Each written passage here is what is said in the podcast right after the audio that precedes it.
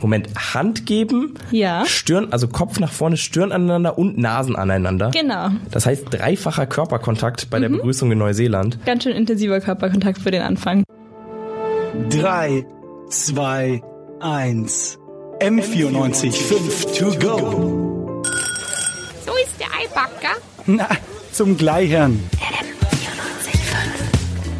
Als ich das erste Mal in Thailand war und erfahren habe, dass man nicht mit den Fußsohlen auf Geld treten darf, wenn Geld am Boden liegt, weil dort ein Bild des Königs drauf ist, war ich tatsächlich ein bisschen überrascht und wusste, wusste tatsächlich nicht, dass das tatsächlich mit dem Tod bestraft werden kann.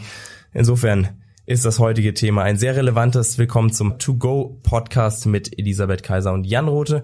Wir sprechen heute über, was darf ich im Urlaub im Ausland machen? Ein kleiner Knigge, korrekt? Ja, das ist korrekt. Wir haben uns ein paar Punkte rausgesucht, äh, über die wir sprechen wollen, die äh, relevant sind, die man beachten sollte.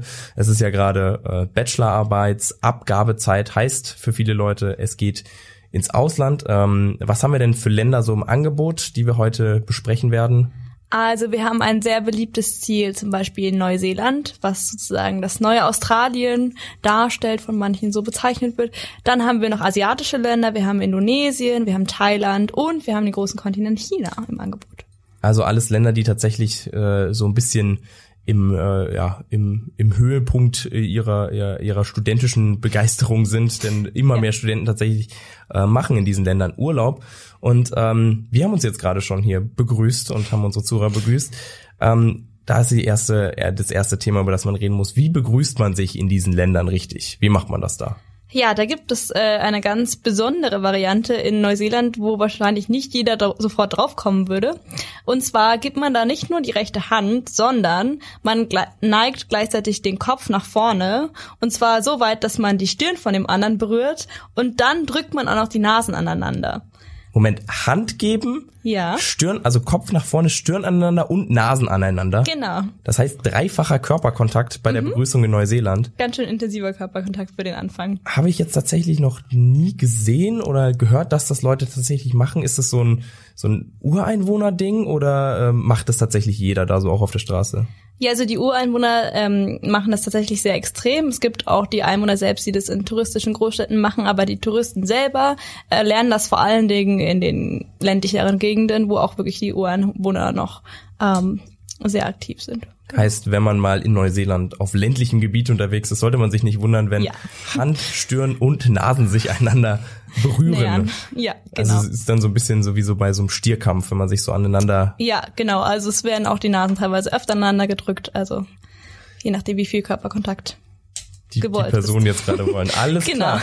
Okay, wir haben über Neuseeland geredet. Äh, Das hat mich jetzt so ein bisschen erinnert an, äh, an die Begrüßung von Chinesen tatsächlich. Das kennt man ja, dass sie Mhm. sich so vorbeugen. Ist es da, wie ist es da tatsächlich? Also ich kenne es jetzt nur so klischeemäßig aus Filmen. Ja, das ist äh, tatsächlich in China und Thailand, wo du meinst, wo man die Hände faltet vor dem vor der Brust und dann äh, sozusagen sich nach vorne beugt.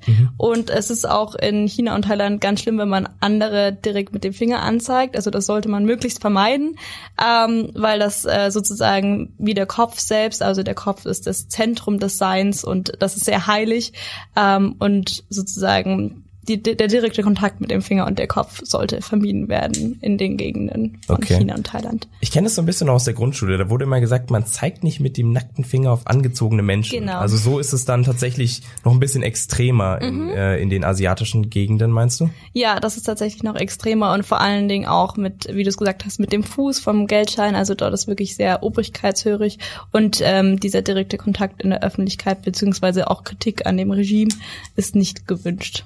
Okay. Gut, jetzt haben wir äh, da über die über die äh, über die asiatischen Länder ähm, geredet. Ähm, wie sieht's äh, bei europäischen Ländern aus? Gibt es auch irgendwas Krasses, sage ich mal, bei der Begrüßung zu beachten, wenn man außerhalb von Deutschland unterwegs ist? Äh, ja, tatsächlich bei dem Wangenkuss, da gibt's unterschiedliche Anzahlen, also man zwischen eins und drei variiert es und auch von der Reihenfolge erst links, erst rechts, dann links, rechts, links. Also wirklich alle möglichen Varianten, die man sich vorstellen kann. Und es gibt sogar ziemlich böse Zungen, die behaupten, dass man erkennen kann, wie provinzial es ist, je nachdem, wie hoch sozusagen die Zahl der Wangenküsse also ist. Also je niedriger, desto provinzialer wird man. Also wie viele, wie viele Wangenküsse die, die Menschen tatsächlich austauschen möchten, wie viel äh, Körperkontakte da gewünscht ist. Ja. Okay, dann äh, kommen wir zum nächsten Thema, zum Thema Essen. Also nachdem man sich begrüßt hat, muss man natürlich miteinander was essen. Mhm. Wie sieht's da aus? Was gibt's da für, für, für krasse Bräuche, die man beachten muss? Ja, in Japan zum Beispiel war es früher sogar noch so, dass es sehr unhöflich war, wenn man komplett aufgegessen hat. Also nicht nach dem Motto, morgen strahlt die Sonne, wenn man aufgegessen hat. Und das ändert sich und es ist Gott sei Dank ein bisschen lockerer geworden, aber es war früher tatsächlich noch sehr, sehr streng, was das angeht. Ähm, und Wegen der Pünktlichkeit gibt's noch ganz interessante Facts. Und zwar in Indonesien ist es sogar erwünscht, dass man eine halbe Stunde zu spät kommt. Ähm, um höflich zu sein. Also der Gastgeber hat also sozusagen noch sehr viel Zeit zum Vorbereiten. Wenn man mal nicht rechtzeitig fertig geworden ist, dann ist das überhaupt kein Problem. Und auch in Lateinamerika kann man eine Viertelstunde zu spät kommen, ohne dass irgendjemand sich beschwert. Boah, Indonesien und Lateinamerika, das wären meine zwei perfekten Reiseziele, glaube ich. Äh, was mir tatsächlich noch äh, eingefallen ist, du hast gesagt, äh, den Teller nicht ganz aufessen. Das ist tatsächlich, glaube ich, so ein Brauch. Mein, mein Onkel äh, ist tatsächlich äh, Koch gewesen und der hat immer gesagt, man soll immer so ein ganz kleines Fitzelchen noch für den Koch drauflassen auf dem Teller. Ja. Ähm, vielleicht hat er es auch nur gemacht, wenn die Kleinkinder nicht aufessen konnten. Aber anscheinend scheint sich das äh, in der Welt Brauch. durchzusetzen. Ähm, anderes Thema, Reis. Reis wird ja tatsächlich teilweise erst sehr, sehr spät beim Essen ähm, serviert. Das wundert mich immer, weil eigentlich ist es auch eher so, dass man den Reis als Beilage immer dazu essen möchte. Zumindest ist es bei mir so, wenn ich asiatisches Essen esse, dann gehört der Reis einfach dazu. Ähm, wieso, wieso ist das so? Was ist da der Hintergrund? Ja, also der Reis ist ja vor allen Dingen Füllstoff, also macht sehr schnell satt und damit man sozusagen das ganze Essen davor genießen kann und dann zum Schluss nochmal richtig zulangen kann, wenn man noch nicht satt ist, wird der Reis immer erst zum letzten Gericht gereicht. Das Genau. heißt, das heißt, alles, was ich esse, bis der Reis kommt, ist eigentlich nur, damit ich mich gut fühle und was Leckeres esse und danach Ja. geht's dann wirklich ums Essen an Das sich. Hungerprinzip, genau, ums Das satt werden. Hungerprinzip. Okay, das Satt, das Sattwerden kommt dann ganz am Ende erst. Ja. Okay, gut. Haben wir sonst noch was zum Thema Essen? Äh, ja, in China ist es tatsächlich so, wenn man zum Beispiel wo eingeladen ist und ein Gastgeschenk mitnehmen will, dann sollte man darauf achten, dass man nicht irgendwas nimmt, wo die Zahl 4 drinnen ist, weil die Zahl 4 ist nämlich im Chinesischen, kann als Übersetzung auch tot heißen, also jedes Land hat ja so seine Zahlen, die sozusagen ein schlechtes Omen haben und in China ist es leider die 4, also da unbedingt drauf achten für Gastgeschenke, sonst Also- ist der Gast schnell weg. Also dann einfach die Hälfte von der Glückszahl, von der Glückszahl 8 Ja, genau. dann bedeutet Ist den Tod. Tod. Ist es dann vergleichbar mit dem mit dieser äh, ich weiß nicht, ob das ein Gerücht ist oder auch diesem ja, da, auch kniegemäßig, dass man im Reis keine kein Besteck ess, äh, stecken lassen darf? Ja, das ist auch so dieses Bild, dass man den, die Essenstäbchen in Reis stecken lässt, ähm, wenn man jetzt gerade eine Essenspause macht zum Beispiel, gilt für die Chinesen auch als Symbol des Todes. Also da aufpassen, dass man die entweder beiseite legt ähm, oder drauflegt auf die Schale und nicht sozusagen hochkant in den Reis reinstecken. Heißt, man kann nicht mal kurz die da stecken lassen? Also Nein. absolut gar nicht? Nein, Okay, krass. Alles klar. Da sollte man auf jeden Fall drauf achten. Ein wichtiger Ja. Tipp an alle, die sich jemals äh, im in Japan war das, ne, im japanischen Bereich aufhalten genau. sollten. Okay, ähm, Thema Essen abgehakt. ja. Dann-. Dann äh, noch ein Thema, was mich äh, wirklich auch viel verfolgt hat, ähm, als ich tatsächlich mal in ähm, Thailand unterwegs war, war das Thema Religion. Weil die Tempel sind ja irgendwie so eine Sache für sich. Die will ja jeder Besucher möchte die natürlich sehen und ähm, großer Teil großer Teil der Menschen gehen ähm, nach Thailand äh, in die asiatischen Gegenden, um die Tempel zu sehen. Was gibt's denn da alles Wichtiges zu beachten?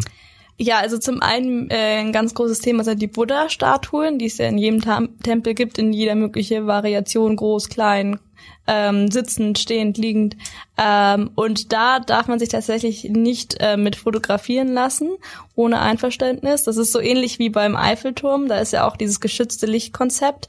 Es fotografieren sich viele und stellen es rein, aber ähm, eben nicht bei Nacht, wenn dieses Lichtkonzept exakt äh, aufleuchtet.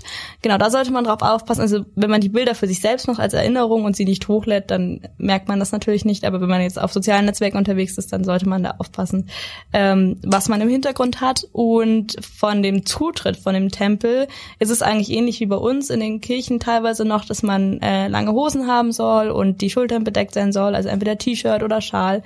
Ähm, und tatsächlich, das äh, ist vielleicht von vielen fehlinterpretiert, dass die Mönche Frauen nicht berühren dürfen und auch keine Sachen annehmen dürfen. Also das ist kein Grund der Unhöflichkeit, sondern das ist sozusagen ihre Vorschrift, dass sie Frauen nicht berühren dürfen und auch keine Sachen von ihm annehmen dürfen. Also sozusagen nicht fehlinterpretieren, dass man jetzt, dass es unhöflich ist oder respektlos, sondern eigentlich sogar eher respektvoll. Okay, okay, alles klar. Also Frauen werden da besonders geschätzt, sage ich mal noch, aber das ist tatsächlich dann auch wahrscheinlich der Grund, warum die Vortempeln teilweise so Tücher und sowas verteilen, damit man die, mhm. die Schultern und sowas bedeckt. Das ist vermutlich ja. darauf bezogen. Alles klar. Ja, wieder was gelernt und vor allem im Hinterkopf behalten, dass man es tatsächlich nicht falsch macht. Ähm, haben wir denn sonst noch irgendwas Allgemeines? Wir haben jetzt äh, über die Begrüßung, die richtige Begrüßung geredet, über ähm, die richtige Art zu essen und ähm, wie es in äh, bei der Religion in den Tempeln aussieht. Was was haben wir noch? Haben wir noch was Wichtiges, was man beachten sollte im Ausland? Ja, da gibt's tatsächlich noch ein bisschen was bei Neuseeland, sozusagen dem neuen Australien. Ähm, und zwar bei den Fußgängern und auch Verkehrsteilnehmern, sei es jetzt Roller, Auto, Mietauto, was auch immer man da fährt. Ähm, genau, das ist ja ein Linksverkehr, wie auch in Großbritannien und Irland und Schottland. Also da äh, auf die Straßenseite achten und ähm, vor allen Dingen auch die Kiwis, das sind sozusagen die Bewohner von Neuseeland, die nennen sich auch selber so, also Moment, die ähm, nennen sich so wie das Tier und die Frucht? Ja, genau, das kommt von dem Tier, nach dem es benannt ist. Also die nennen sich auch selber so. Das heißt, wenn man den Ausdruck verwendet, dann braucht man sich auch nicht schämen, dass das jetzt irgendwie was touristisches ist, sondern sie bezeichnen sich auch selber so. Warum bezeichnen wir uns Deutsch da nicht als Schäferhund oder sowas? Sollten wir auch mal einführen. Ja, könnte man tatsächlich überlegen. Okay, du warst beim Thema Kiwis bei genau, den Neuseeländern. Die Kiwis ähm, sind tatsächlich nicht sehr direkt. Also wenn man sie etwas fragt und man bekommt als Antwort äh, maybe or not sure, dann sollte man nicht nochmal nachfragen, sondern eher von dem Plan ablassen, denn sie können nicht so richtig direkt Nein sagen und werden dann diese Antwort immer wieder verwenden. Also da einfach wissen, dass man nicht so direkt spricht. Ist doch auch eine sehr höfliche Art und Weise. Ja. Man sagt Fall. nicht nein, man meint zwar nein, aber man sagt, ah ja, nicht. Vielleicht.